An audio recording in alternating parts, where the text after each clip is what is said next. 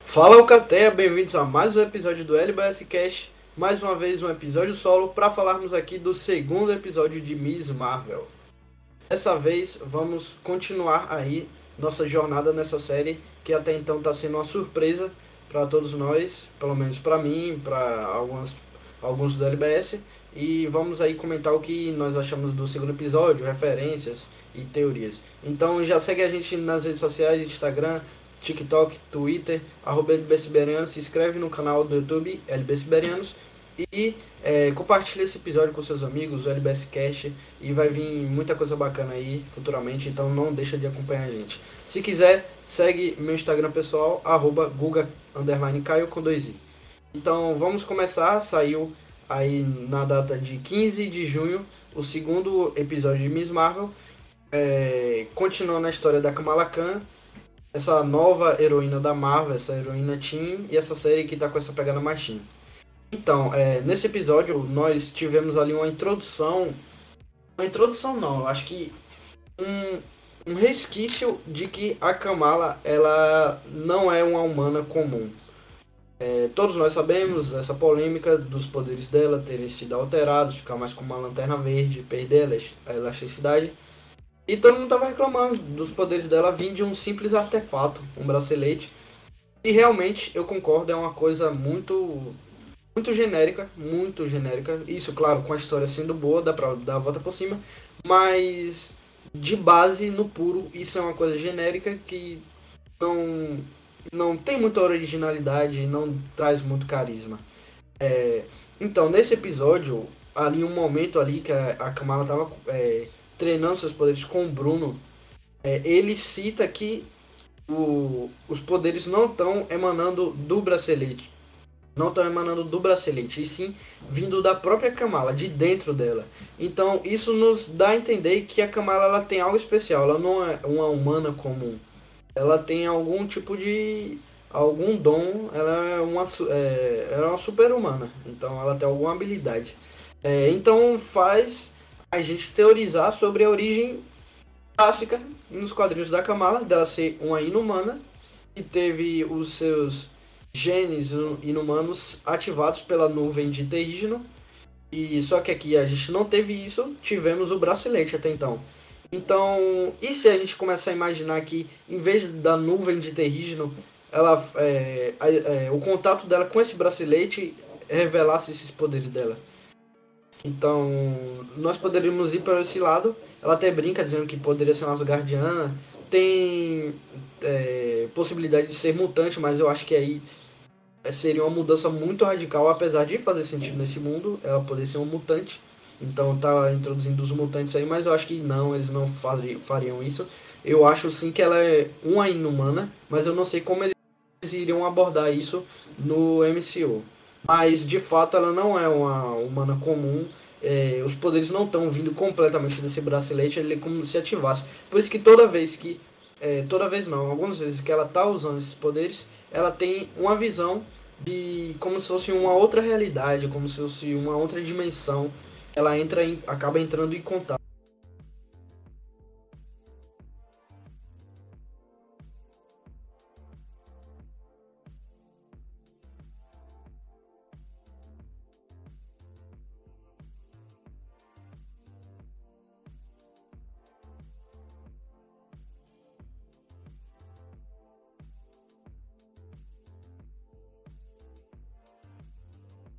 Então acho, eu acho muito interessante porque a gente vai vendo que é, essas coisas assim são necessárias ainda mais com personagens jovens.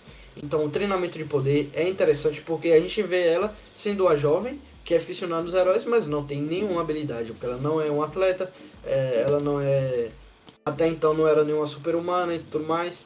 E ela não tem habilidade de luta, então esse treinamento, mostrar ela treinando com os poderes, ela tentando se ajeitar, ela não tendo muito jeito, isso é importante porque eu acho que dá credibilidade à história e não como muitas outras histórias mostram uma criança, um adolescente ganhando poder e ele super super apelão já é, fazendo tudo que pessoas muito mais experientes fariam e, a, e às vezes até melhor.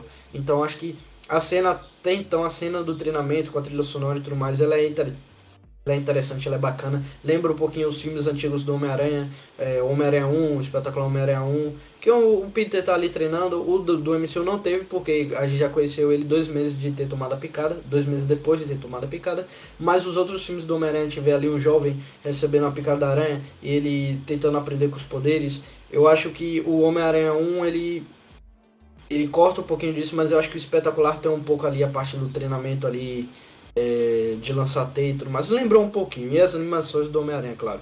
É, então eu acho muito interessante e necessário isso.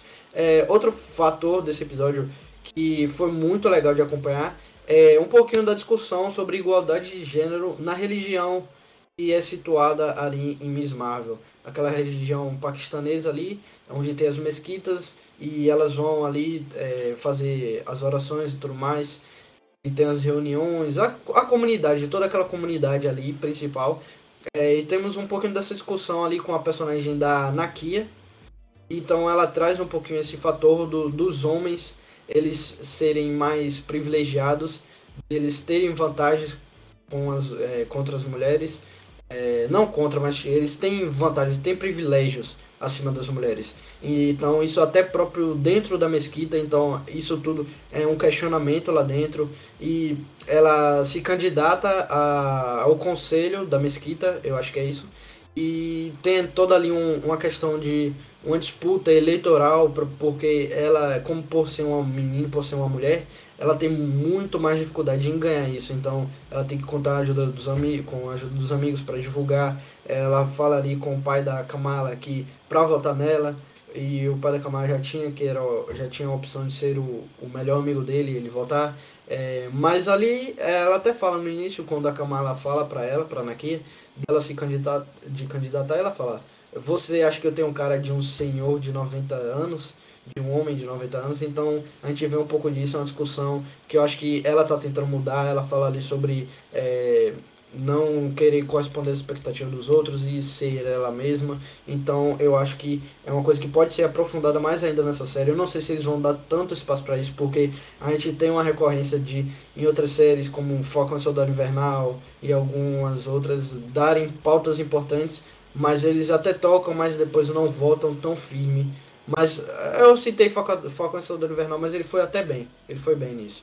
Mas algumas outras eles tocam superficialmente, não vão muito a fundo, mas espero que eles deem um espaço bom para essa, porque é um tema bacana e seria interessante ver isso sendo desenrolado nessa série. É, uma coisa a se notar, que eu já acho que é um aspecto negativo desse episódio, é, foi a redução dos efeitos artísticos. Então a gente tem ali no primeiro episódio o que eu falei que tem todo esse visual artístico que foi, pra mim, a melhor coisa do primeiro episódio. Aquela coisa meio é, Homem-Aranha no Aranha Verso. E muitas, é, muitas imagens na tela, muita animação, é, muito. esse visual artístico único que essa série ainda modificou ainda mais e eu tava achando incrível. Nesse episódio deu pra perceber que eles reduziram muito, muito, muito esse, esse toque. É, temos algumas ceninhas ali com a cena da festa, onde tem o garoto lá, o Kamran, é, pulando na piscina. Temos um pouquinho depois disso uma sequência, mas tudo muito pouco. Eu achei que eles tiraram muito, talvez eles tenham pesado a mão é, no primeiro episódio por ser o piloto para chamar a atenção da galera e depois tiraram. Eu não não vejo isso sendo algo positivo. Eu acho que aquilo estava sendo um diferencial da série, uma coisa muito bacana. Então acho que seria interessante eles manterem o nível do primeiro episódio na questão do visuais artístico, visual artístico, porque se for se for até dava para perceber um pouquinho nesse. Mas se for disso para menos ainda, vai tirar tudo, então eu vou acabar percebendo, nós vamos acabar percebendo que isso foi só para chamar a galera para assistir a série no primeiro episódio. Isso é algo bem decepcionante. Então espero que eles mantenham essa originalidade que era uma coisa bem bacana e bem única dessa série. É por falar no Kanran, no Kanran, Kanran, não sei a pronúncia. É, ele foi apresentado aqui como, até o nome do episódio é o Crush. Então ele foi é, apresentado como um, interesse amoroso da Kamala, um, um garoto bonito, é, atlético, é, descolado, muito gente boa. Então ele quer ensinar ela a, a dirigir, ele é muito legal com ela, com os amigos dela. Aí o Bruno fica ali com ciúme porque o Bruno ele tem um interesse na Kamala, ele gosta da Kamala mas ele parece um garoto muito legal e vai se envolvendo assim intrinsecamente com a Kamala assim na questão primeiramente da amizade. É, nós vemos ali no final do episódio que ele aparece do nada no meio da ação, dirigindo um carro dele, para tirar a Kamala dali do. do. do. daquela parte da ação com controle de danos. Então, mas ele aparecer do nada ali é um, algo muito suspeito. Então, é, depois é, dela ter entrado no carro, e nós temos visto que é, dentro do carro dele estava aquela mulher que ela estava tendo aquelas visões e ela apareceu antes quando ela estava na mesa. Se eu não me engano ela teve visão daquela mulher que ela apagou.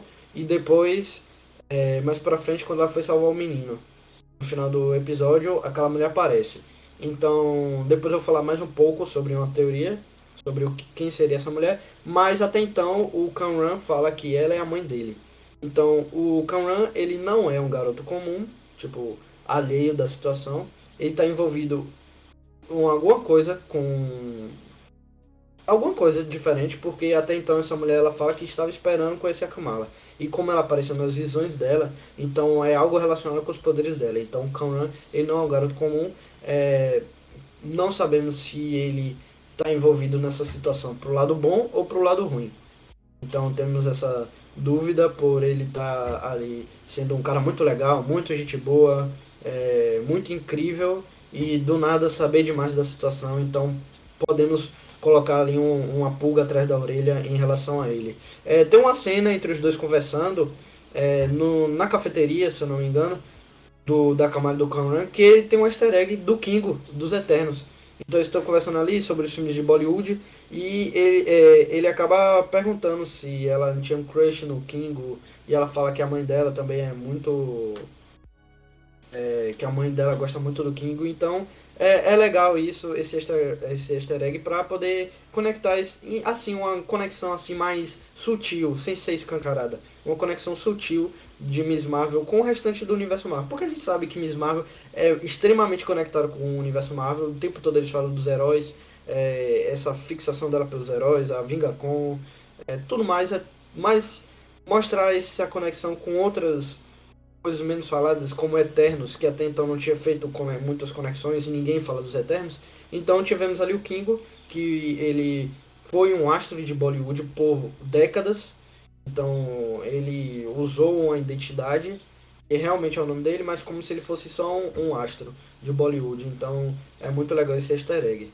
É, voltando aqui sobre os segredos e a história da família da Kamala, é, tivemos ali a cena no jantar onde eles falam sobre a questão da partição, que foi um evento muito importante, muito pesado na, na história desses personagens, né? E que aconteceu mesmo. É, então tivemos ali a história da, da mãe, da avó da Kamala, a mãe da mãe, né? Meio óbvio. Da avó da Kamala que acabou se separando do pai, mas no final é, ela acabou encontrando o pai nos últimos instantes é, e relata que seguiu o, a trilha traçada pelas estrelas. E eles falam também da mãe, da avó da Kamala, que é a bisavó dela, é, sobre ela ter sumido, provavelmente ter morrido na partição. E é uma, ela é uma pessoa super mal falada por todos naquela comunidade, por todos, pela mãe da Kamala, pelo pai da Kamala, pela comunidade inteira, pelas Illuminatias, que é aquele grupo é, daquelas mulheres lá que ficam lá fofocando. É, então é um segredo muito forte. Sabemos que a, a avó da Kamala ela fala que o bracelete veio da mãe dela. Então os poderes, é, esses poderes aí que a Kamala tá tendo que lidar agora, com certeza tem relação com ela. E não sabemos o quanto tem relação, se ela também é uma inumana.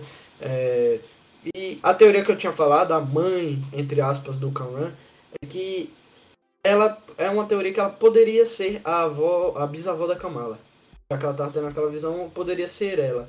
Mas, por ele ter dito que é a mãe, do, é, a mãe dele, seria uma conexão assim que a gente teria que trabalhar bem para poder entender. Porque seria. É, ele seria da família da Kamala, seria algo estranho. E também ela teria que usar de algum método de não envelhecer é, de estar tá viva ainda, de não ter envelhecido. E isso tudo é um segredo muito forte, mas com certeza é, esses poderes têm a ver com aquela mulher, que é a mãe do Kanan, e com a avó da a bisavó da Kamala. Não sabemos se é a mesma pessoa, mas tudo isso tá numa história só. É, eu acho que é uma parte assim mais fraquinha do episódio, a não ser também a redução dos efeitos artísticos, mas realmente um defeito do episódio eu acho é a trama do controle de danos. O controle de danos foi apresentado pra gente no, no núcleo do Homem-Aranha. Apareceu ali no Homem-Aranha de Volta ao Lar, ali atrapalhando ali os planos do, do Adrian Toomes, o Abutre. É, e depois voltou no Sem Volta para Casa, quando eles prenderam o Peter e aprenderam todos os, os drones do, da Edith, do Stark. É, mas agora ele voltou aqui. Até então são os únicos, até então, os únicos antagonistas dessa série. Mas eu achei as cenas com eles um pouco fracas demais, um pouco forçadinhas. Eu acho que é um, uma parte mais fraquinha da série até então, desde o primeiro episódio até esse. Mas no primeiro episódio só aparece um fim. Agora aparece mais, né? Aquele policial do Sem Volta para Casa. É, eu acho uma parte mais fraquinha, aquela, aquela parte do interrogatório, de querer saber, é, forçar que aquela menina lá é, tem conexão com a Kamala. Eu acho uma parte bem mais fraquinha do episódio. E o finalzinho ali mostra que eles se apossaram do, dos drones das indústrias de Stark, da Edith, né? Eles se apossaram, estão usando. É, mas eu acho que essa parte está sendo um pouquinho mais fraca. Eu espero que eles não sejam os únicos antagonistas dessa série. Mas de qualquer forma eu queria que melhorasse um pouco. Porque até então eu tô achando bem básicozinho, bem, bem qualquer coisa. Essa trama aí do controle de danos. Então é isso. O segundo episódio eu não sei dizer nesse momento. Eu acho que só vendo a série como um todo. Se ele é melhor ou pior que o primeiro. Talvez o primeiro seja melhor por ser mais original a questão dos efeitos, é, dos efeitos artísticos, do visual artístico e da parte da construção, primeiramente assim da Kamala. Nesse eles focam uma parte mais na, na mitologia, eles dão mais foco na mitologia e não na personalidade dos personagens, que no primeiro é melhor. E mostra um pouco mais de ação ali, um pouco mais de. É, uma parte assim mais super-herói da série. Então acho que talvez agora pensando melhor, eu acho que o primeiro ainda seja um melhor episódio. Mas esse segundo episódio não foi um episódio ruim, foi um episódio bacana. Tem alguns pontos assim é, que tem de melhorar, mas tem muita coisa bacana. A questão da, da representatividade deles, da religião deles, da cultura deles, ainda está muito forte nessa série. Eu estou amando isso, amando. Então a Marvel é muito diversa, muito diversa. Ela está respeitando muito essas, todas essas questões. Então vamos esperar agora o terceiro episódio na semana que vem e a sequência dessa série para ver se ela vai subindo o nível, se vai melhorando, se vai manter é, a história e se vai dar tudo certo aí no final pra gente ter aí mais uma boa produção da Marvel. Então é isso, pessoal. Obrigado a todos que escutaram até aqui. É, compartilhe com seus amigos esse episódio, segue a gente nas redes sociais, se inscreve no YouTube e é, aguarda aí que já já chega um novo episódio no LBS Cash. Muito obrigado, valeu, falou, tamo junto.